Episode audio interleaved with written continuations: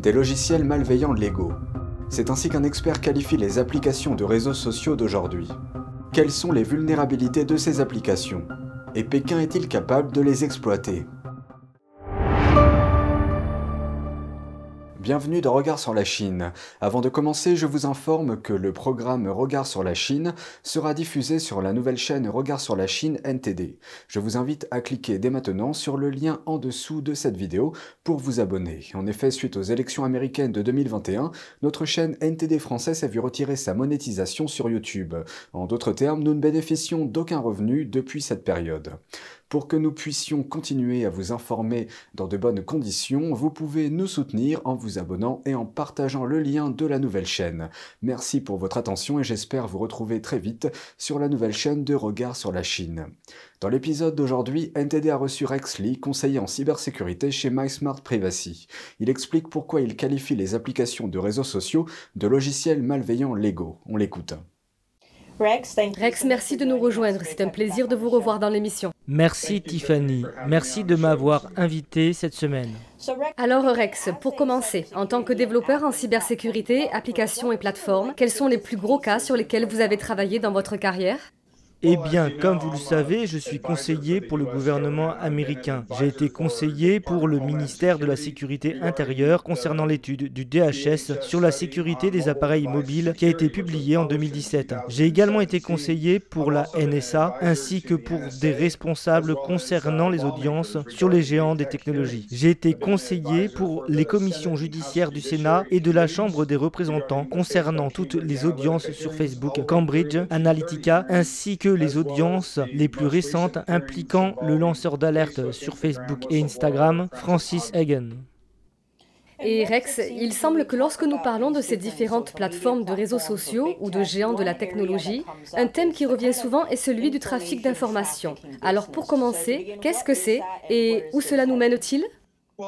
Eh bien, la plupart des gens pensent que des entreprises comme Facebook et Google sont des entreprises technologiques. En réalité, ce sont des entreprises de trafic d'informations, ce qui signifie qu'elles utilisent la technologie pour surveiller les données de leurs utilisateurs. Vous pouvez considérer les réseaux sociaux et certaines applications de votre smartphone comme des logiciels malveillants légaux, des plateformes de surveillance et d'extraction des données qui permettent de surveiller et d'exploiter les données des utilisateurs à des fins de gains financiers. C'est leur métier, ils utilisent donc la technologie pour collecter autant d'informations que possible sur l'utilisateur.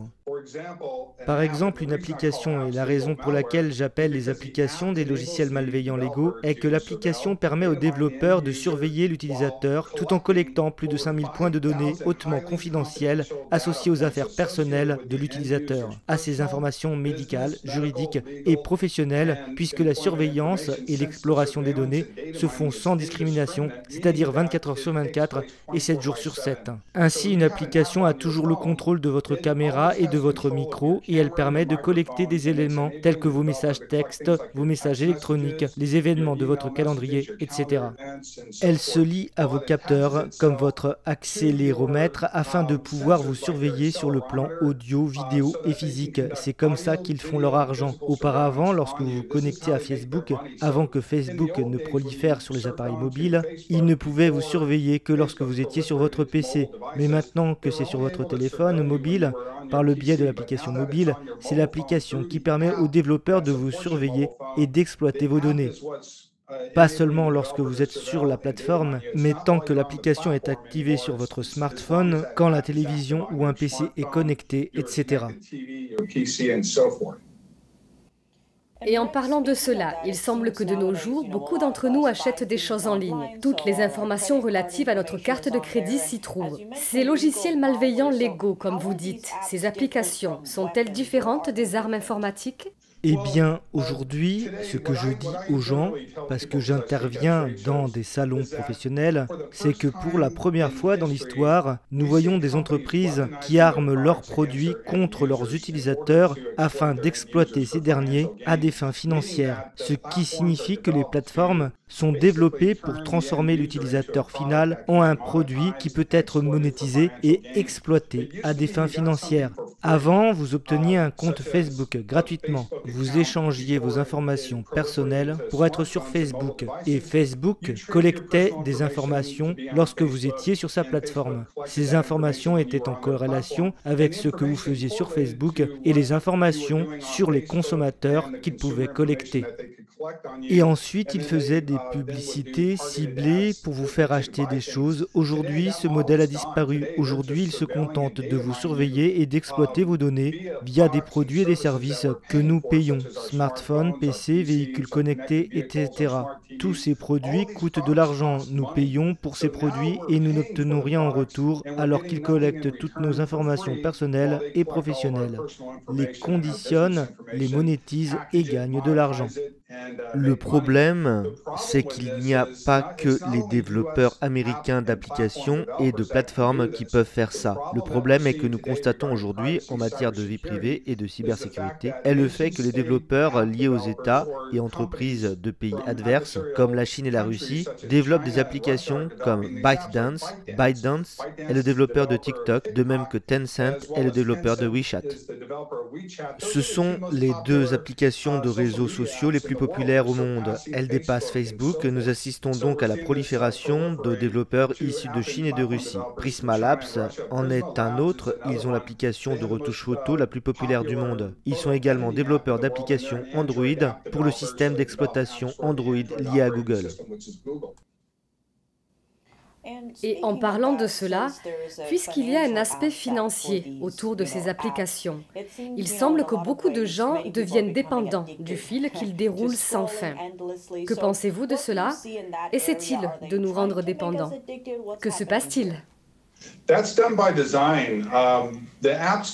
c'est fait à dessein. Pour moi, ces applications sont intrusives, addictives et manipulatrices et elles sont soutenues par des conditions de service prédatrices.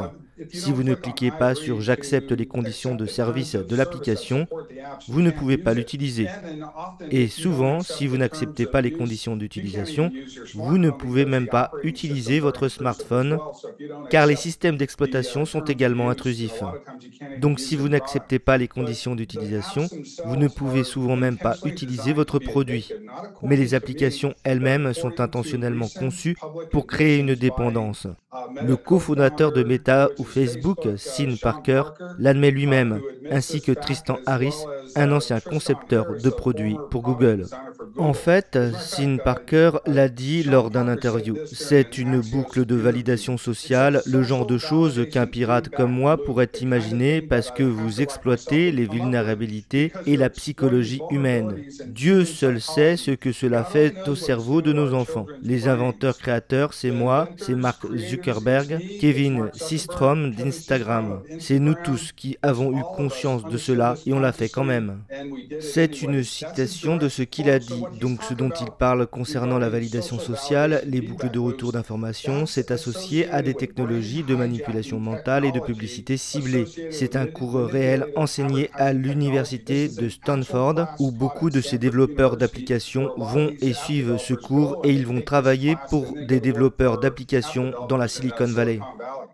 J'aimerais vous lire une autre citation de Tristan Harris qui met vraiment en évidence la manipulation mentale. Tristan Harris a dit ceci Une personne consulte son smartphone 150 fois par jour en moyenne. Pourquoi autant? C'est l'ingrédient numéro 1 des machines à sous, des récompenses variables intermittentes. L'accoutumance est maximisée lorsque les récompenses sont variables. La technologie détourne la façon dont nous percevons nos choix et les remplace par de nouveaux. C'est tout pour aujourd'hui, merci d'avoir suivi Regard sur la Chine. On se retrouve lundi pour une nouvelle émission. Prenez soin de vous et à bientôt.